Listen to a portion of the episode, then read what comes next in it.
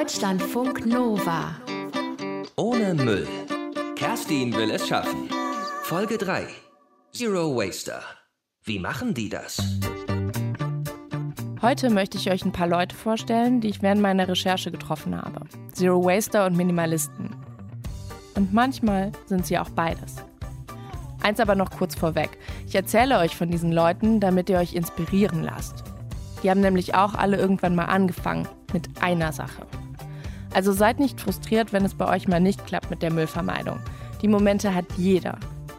Wir leben einfach in einem Zeitalter voller Plastikprodukte und haben im Supermarkt manchmal schlicht keine Wahl, Dinge, die wir brauchen, ohne Verpackung zu kaufen. Zero Waste in den USA. Catherine Kellogg. All my trash for the last two years fits in a 16 ounce mason jar.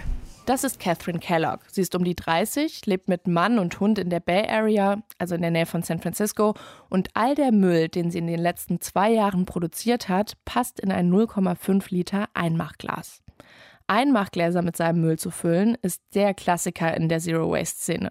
Ganz einfach, weil es so anschaulich ist. Und das kommt Catherine gerade recht, denn auf ihrer Webseite goingzerowaste.com bloggt sie über ihren Zero-Waste-Lifestyle wobei sie den Begriff eigentlich ein bisschen irreführend findet. Yeah, I don't really like the word zero because I think it encourages like a like a false Catherine glaubt nämlich, dass Zero, also Null, eine falsche Vorstellung auslöst. Und sie sagt, dass sie persönlich es ja auch nur schafft, so wenig Müll zu produzieren, weil sie in der Bay Area wohnt. Hier ist es vergleichsweise einfach, verpackungsfrei einzukaufen. Auf dem Markt, in speziellen verpackungsfreien Läden und sogar in vielen ganz normalen Supermärkten hier gibt es die Möglichkeit, einige Produkte lose einzukaufen. Catherine weiß, dass viele US-Amerikaner diese Möglichkeiten nicht haben. Zum Beispiel in Arkansas, wo sie aufgewachsen ist. Und sie will eben auch niemanden entmutigen mit dem Begriff Zero Waste, also Null Müll, weil sie findet, dass doch wirklich jeder ein bisschen was machen kann. Was genau? Dafür hat sie auf ihrer Webseite alle möglichen Tipps gesammelt. Von ganz einfachen Sachen, wie einen Jutebeutel zum Einkaufen mitzunehmen und sich eine Trinkflasche aus Edelstahl anzuschaffen, bis hin zu Rezepten für selbstgemachten Badreiniger, für Deo oder Zahnpasta. Ja, wenn ihr jetzt denkt, das mit dem Jutebeutel klingt aber ein bisschen läppsch, dann herzlichen Glückwunsch. Denn wenn ihr das normal findet, dann seid ihr schon ein bisschen Zero Waste. Spätestens bei Verpackungen hört es aber für die meisten auf, weil im Supermarkt ja so ziemlich alles schon verpackt ist, von der Biogurke bis zum Reis. Und genau da geht die Challenge los. Dinge finden, die man unverpackt kaufen kann und Läden, die diese Dinge haben. Und die gibt es oft ganz in der Nähe, sagt Catherine, wo man es vielleicht gar nicht erwartet. Something I always encourage people to do is just to get on foot and walk around their downtown because you really a lot of places that are small businesses, they don't have an online presence. So you're not really going to know about them unless like you know someone who knows about them. Ihr Tipp? Einfach mal zu Fuß im Heimatort rumlaufen und gucken, in welchen kleinen Läden man Sachen lose kaufen kann. Und dann eigene Beutel oder Schraubgläser mitbringen, damit man es auch mitnehmen kann. Am einfachsten geht das auf dem Markt. Right, Doch selbst da wimmelt es noch von Plastiktüten. Catherine macht da aber nicht mit sondern fragt am Gemüsestand, ob die Verkäuferin ihr den Salat aus dem Plastikbeutel in ihren mitgebrachten Stoffbeutel umfüllen kann. Sie macht das übrigens nur, weil sie weiß, dass die Verkäuferin die Plastiktüte nochmal benutzt. An einem anderen Stand mit getrockneten Kirschen in einem Plastikcontainer ist das anders. I have a question. If I wanted to get this to go in my own container, would you reuse this container, the plastic container? I can take it back. They probably won't reuse it though. Okay, I won't buy them. Der Verkäufer sagt, er könnte die Verpackung zurücknehmen, aber die Abfüller würden sie wahrscheinlich wegschmeißen. Für Catherine ist es eine Entscheidungshilfe. Sie lässt die getrockneten Kirschen liegen. Der Verkäufer guckt so, als würde er jetzt nicht so ganz verstehen, warum Catherine plötzlich unterwegs zum nächsten Stand ist. Der Nussverkäufer findet es dagegen super, dass Catherine ihre eigenen Beutel dabei hat. Thank you for being responsible. You're welcome. This is important. I think so too. Er bedankt sich sogar bei ihr.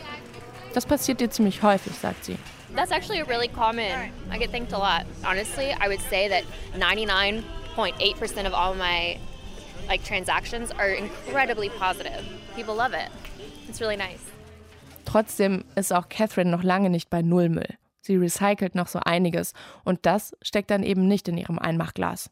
Aber sie will auch gar nicht perfekt sein. Nicht umsonst hat sie ihre Webseite Going Zero Waste genannt. Just doing what you can, and as long as you're being mindful of what you're doing, I think that's the most important part. And so yeah, so I kind of try and focus on the whole picture of like all the good that I'm doing rather than like the few things I can't change. Catherine findet, jeder sollte so weit gehen, wie er oder sie kann. Und einfach mal ein bisschen öfter drüber nachdenken, was so an Müll anfällt und was man ändern kann, anstatt sich drüber zu ärgern, was man nicht ändern kann. Zero Waste in Deutschland. Olga Kroll. Ich komme auch immer wieder an den Punkt der Verzweiflung. Auch Olga Kroll weiß, dass das Leben als Zero Wasterin nicht immer einfach ist. Sie ist Mitte 30 und lebt in Köln mit Mann und vier Kindern. Und sie nimmt das Thema Zero Waste so ernst, dass sie inzwischen mit ihrem Mann ihren eigenen Unverpacktladen aufgemacht hat. Tante Olga. Warum? Vor ein paar Jahren hatte sie so eine Art Schlüsselerlebnis, das im Grunde genommen ziemlich unspektakulär war. Mir ging es damals eigentlich, glaube ich, nicht viel anders als den meisten Menschen. Wenn man einkaufen geht, äh, kann man danach eigentlich direkt den gelben Sack runterbringen. Und ähm, das hat mich gestört. Und dann äh, wirklich die Lösung habe ich dann aber gefunden, als ich dann auf diesen Begriff gestoßen bin, Zero Waste, der mir dann quasi gesagt hat, so es gibt Menschen, die leben ohne Müll. Und wenn die das können, dann kannst du das auch. Wobei, so ganz null sagt sie, das schafft auch ihre Familie nicht. Das obligatorische Einmachglas mit dem gesammelten Müll der letzten Jahre fehlt bei ihnen aber, weil Olga es doch irgendwie albern findet. Weil da ist jetzt auch nicht der Autoreifen drin, der irgendwann mal gewechselt wird. Ne? Also man muss halt einfach sehen, dass alles das, was wir benutzen, produzieren, kaufen, das wird irgendwann zu Müll und das wird in die Einmachgläser nicht reingesteckt. Insofern, die sind zwar nett, um zu zeigen, dass man mit wenig Aufwand äh, viel Müll einsparen kann, aber sie sind jetzt nicht wirklich ein realistisches Abbild. Nach wenig Aufwand klingt Zero Waste ja erstmal nicht, finde ich. Eher nach krassem Verzicht, wenn man das mit der Null wirklich ernst meint. Olga sieht es anders. Also wir neigen manchmal dazu, uns darauf zu konzentrieren, was auf keinen Fall funktioniert und lassen es deshalb direkt. Aber ich würde genau das Gegenteil empfehlen, nämlich zu gucken, was kann ich einfach umsetzen, was fällt mir leicht. Dann ist es nämlich gar nicht so schwer, sagt sie. Und es muss ja auch nicht jeder versuchen, komplett auf Null Müll zu kommen. Also ich würde mal sagen, man kann mit 20 Prozent Aufwand kann man 80 Prozent seines Mülls reduzieren. Danach kann man dann weitergehen wenn man das will, oder sich irgendwie mit anderen wichtigen Themen im Leben beschäftigen. Das fände ich dann auch okay. Ne? Bei Olga zu Hause fällt mittlerweile aber tatsächlich sehr wenig Müll an. Wie machen die das mit zwei Erwachsenen und vier Kindern? Also wir haben einfach unseren Konsum sehr stark reduziert. Wir kaufen wirklich nur, wo es wirklich notwendig ist und das dann hauptsächlich gebraucht. Das heißt, es muss für uns nichts extra Neues produziert werden. Das klingt für mich jetzt doch eher umständlich und nach Verzicht. Im Gegenteil, findet Olga. Viele der Produkte, die man sonst als Wegwerfprodukt hat, braucht man nicht einkaufen. Es kostet dann auch weniger, also es ist deutlich kosteneffizienter, so zu leben.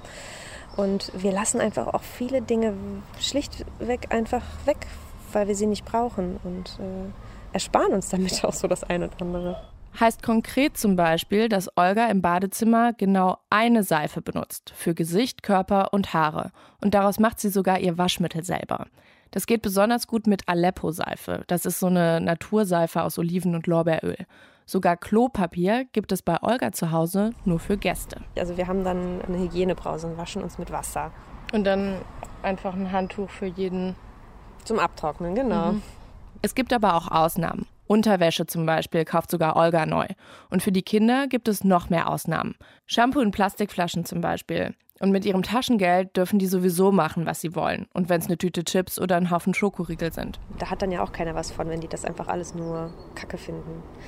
Die sollen das ja auch ein Stück weit eben als positiv erleben. Und wenn man dann alles wegnimmt, auf alles verzichtet und alles als böse einstuft, ist das auch schwierig. Also es ist nicht leichter, so diesen schmalen Grat zu finden.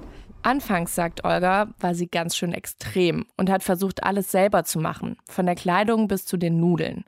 Inzwischen konzentriert sie sich mehr auf ihre Botschafterfunktion, wenn man das so sagen will. Wenn ich mehr daran arbeite, dieses Prinzip wirklich anderen Menschen auch zu zeigen und schmackhaft zu machen, hat, glaube ich, die Welt mehr davon, als wenn ich jetzt so das letzte bisschen Plastik einsparen kann. Bei vielem, sagt Olga, muss man sich aber einfach nur einmal umstellen. Das fand ich eine ganz spannende Entwicklung, zu sehen, wie stark wir eigentlich von Gewohnheiten geprägt sind und diese Gewohnheiten aber eben auch durch andere Gewohnheiten ersetzen können oder halt auch ablegen können. Und das erfordert einfach Zeit und manchmal muss man sich Zeit nehmen, um dahin zu kommen und auch zu akzeptieren, dass es jetzt nicht von jetzt auf gleich funktioniert. Geduld ist also auch ein Schlüssel zum Zero Heute hat Olga gar nicht mehr das Gefühl, auf irgendwas zu verzichten. Und schließlich macht sie das Ganze ja auch aus Überzeugung. Das ist ähnlich wie mit Vegetariern. Die sitzen jetzt auch nicht die ganze Zeit vorm Steak und weinen, dass sie es nicht essen können. Es ist einfach so eine innere Entscheidung, dass man das nicht mehr will. Die, die trägt einen dann. Aber bringt das wirklich was, wenn einzelne Leute wie Olga oder ich und vielleicht ein paar von euch jetzt anfangen, weniger Müll zu produzieren? Gerade wir Verbraucher unterschätzen wirklich total die Macht, die wir haben. Denn sowohl Konzerne sind von uns abhängig, weil wir ihre Produkte kaufen, als auch die Politik ist von uns abhängig. Also letztlich entscheiden wir, auch wenn wir es nicht merken, was die machen. Und wenn wir deren Produkte kaufen, dann machen die das so. Wenn wir das nicht mehr kaufen, dann ändern die das. Und genauso die Politik. Also wenn wir deutlich machen, dass wir das nicht mehr so wollen, dann ändern die das auch irgendwann. Das ist ein sehr träges System, deswegen hat man auch dieses Gefühl der Wirksamkeit im Alltag nicht, aber es funktioniert tatsächlich. Also wenn jetzt alle sagen würden, ich gehe jetzt nur noch im Unverpacktladen einkaufen, dann würden sich die anderen aber sehr schnell umgucken. Das glaube ich auch. Wenn einer den Anfang macht, dann ziehen andere nach. Und das hat sich ja auch schon gezeigt. Kalifornien hat zum Beispiel vor zwei Jahren Plastiktüten verboten. Und inzwischen gibt es die auch bei uns in Deutschland nur noch gegen Geld. No More Zero Waste. Die Familie Keats. Auch Kevin und Meredith Keats aus Santa Cruz, Kalifornien, wollten das zusammen mit ihren beiden Töchtern mal ausprobieren, so wenig Müll wie möglich zu produzieren. We thought, let's try to just do it really hardcore for, Der Plan war folgender. Zwei Wochen Hardcore Zero Waste. Die Kiez stellten ein großes Einmachglas auf ihren Küchentresen und da sollte dann alles rein, was in den zwei Wochen an Müll anfallen würde. Auch Recycling. Und das hat überraschend gut funktioniert, sagt Kevin.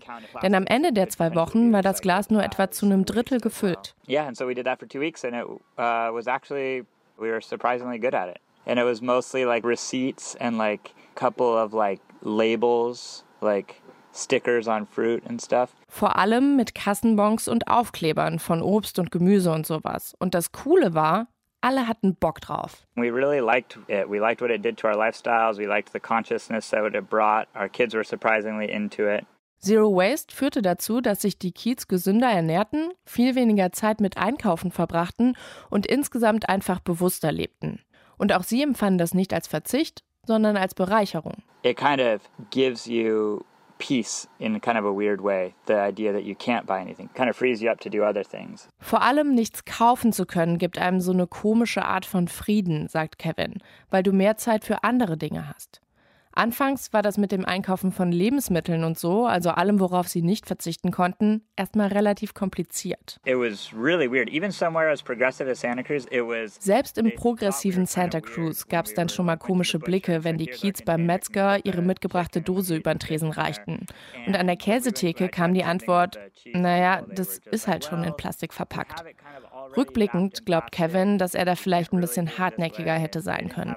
Aber er fühlte sich dabei eben auch ein bisschen komisch, auch mit den mitgebrachten Gläsern an der Kasse, dass deren Gewicht dann abgezogen werden musste und so. War eine Umgewöhnung. Aber irgendwann ging es dann. Und dann war es plötzlich ganz einfach.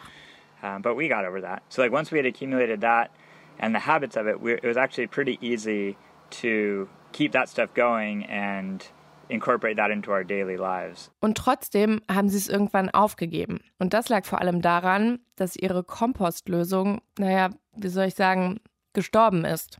Die Kiez hatten nämlich keine Biotonne oder einen Komposthaufen im Garten, sondern Hühner, denen sie ihre Essensreste und Obst- und Gemüseschalen zum Fraß vorwerfen konnten. Die Hühner fraßen dann, was sie fraßen und verscharrten die Reste im Stroh. Der optimale Kompostmix aus nass und trocken ergab sich so automatisch. Das war einfach und billig, weil sie eben auch kein extra Hühnerfutter brauchten und es sprangen sogar noch Eier dabei raus. Doch dann nach und nach starb ein Huhn nach dem anderen. Einige wurden von Waschbären gerissen, einige Küken stellten sich als Hähne heraus, fingen an zu krähen und nervten damit die Nachbarn. Also wurden sie geschlachtet. Und irgendwann besorgten sich die Kiez dann keine neuen Hühner. Der Kompost blieb auf dem Hof liegen und die Kiez fingen wieder an, Essensreste und Gemüseschalen in die Restmülltonne zu schmeißen. Und damit, dass die Kompostlösung wegfiel, brach bei den Kiez das ganze Zero-Waste-System zusammen. being able to compost makes it so much easier to be zero waste. Die Kiez wurden dann ziemlich schnell insgesamt nachlässiger, auch weil es einfach auf Dauer doch anstrengend war, manche Sachen unverpackt zu kaufen. Und sie dann auch nicht mehr die Zeit hatten, sich für alles eine Zero-Waste-Alternative zu überlegen. Kann ich verstehen, muss ich sagen. Aber wie schon gesagt, man muss ja auch nicht alles umstellen. Kleine Veränderungen können schon ganz viel Müll sparen. Und für den Rest ist die zeitsparende Variante, bei der weiterhin Müll anfällt, dann vielleicht auch okay. Als Zero-Waste-Familie würden sie sich heute nicht mehr bezeichnen. Kevin kauft jetzt zum Beispiel wieder manchmal online ein. Trotzdem haben die meisten Gewohnheiten überlebt. Generell unverpackte Lebensmittel einkaufen und den Kindern das Mittagessen in eine wiederbenutzbare Dose packen. Am Ende ist das ganze Zero-Waste-Ding doch ein Lernprozess, findet Kevin. Man gewöhnt sich dran, findet Wege, anderen zu erklären, warum man das so macht und fühlt sich nicht mehr so komisch dabei. Für die Kids ist es auch wichtig, dabei nicht über andere zu urteilen. Auch wenn sie weiterhin versuchen, ihren Müllberg so klein wie möglich zu halten, meckern sie nicht an dem rum, was andere machen.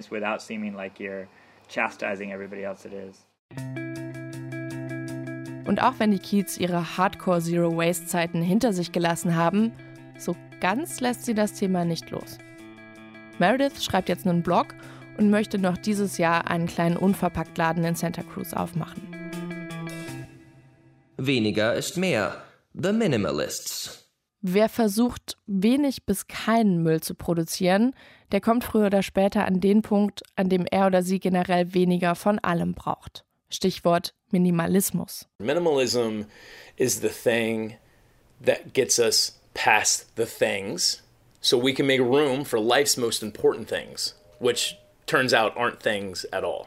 Ryan Nicodemus und sein Kumpel Joshua Fields Milburn sind so Mitte, Ende 30 und bloggen seit ein paar Jahren als The Minimalists über ihren Lifestyle mit weniger Zeug. Sie nutzen Minimalismus, um Platz zu machen für die wichtigen Dinge im Leben, erklärt Ryan. Und das sind eben keine Dinge. Ryan geht es dabei weniger um den Planeten als vielmehr um sich. When I started minimalism, I didn't go into it with a mindset of oh, I'm gonna like help save the planet. I wanted to reclaim my time. Und es ging ihm darum, mehr Zeit zu haben.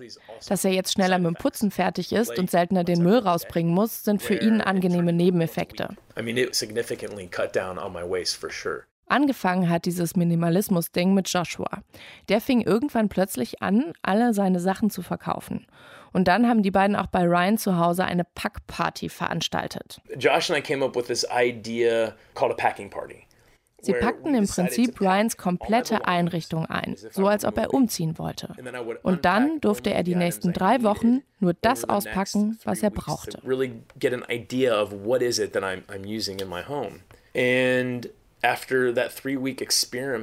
Und am Ende der drei Wochen waren 80 Prozent seines Krams noch in den Kisten. Für Ryan der Minimalismus-Schlüsselmoment. That was my light bulb moment. That was this huge revelation.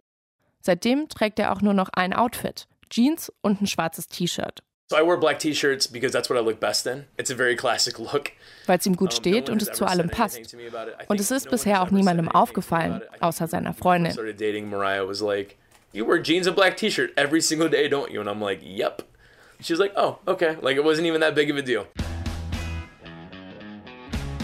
Ryan und Joshua nennen sich The Minimalists. Auf ihrer Webseite erzählen sie anderen, wie Minimalismus für sie funktioniert. Und mittlerweile sind sie damit so erfolgreich, dass sie ihre Bürojobs hingeschmissen haben und bloggen und rumreisen, um Vorträge zu halten. Ein bisschen Geld nebenher verdienen sie auch noch, aber mit Dingen, die ihnen Spaß machen. Joshua gibt Schreibkurse und Ryan arbeitet als Mentor.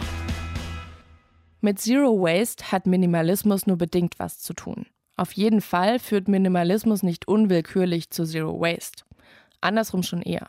Und bei beidem ist es so, dass man sein Ziel eigentlich nie so ganz erreicht. With minimalism, you know, as soon as I reach whatever horizon it is I see, there's another horizon. Das ist so ähnlich wie beim Kung Fu, meint Ryan.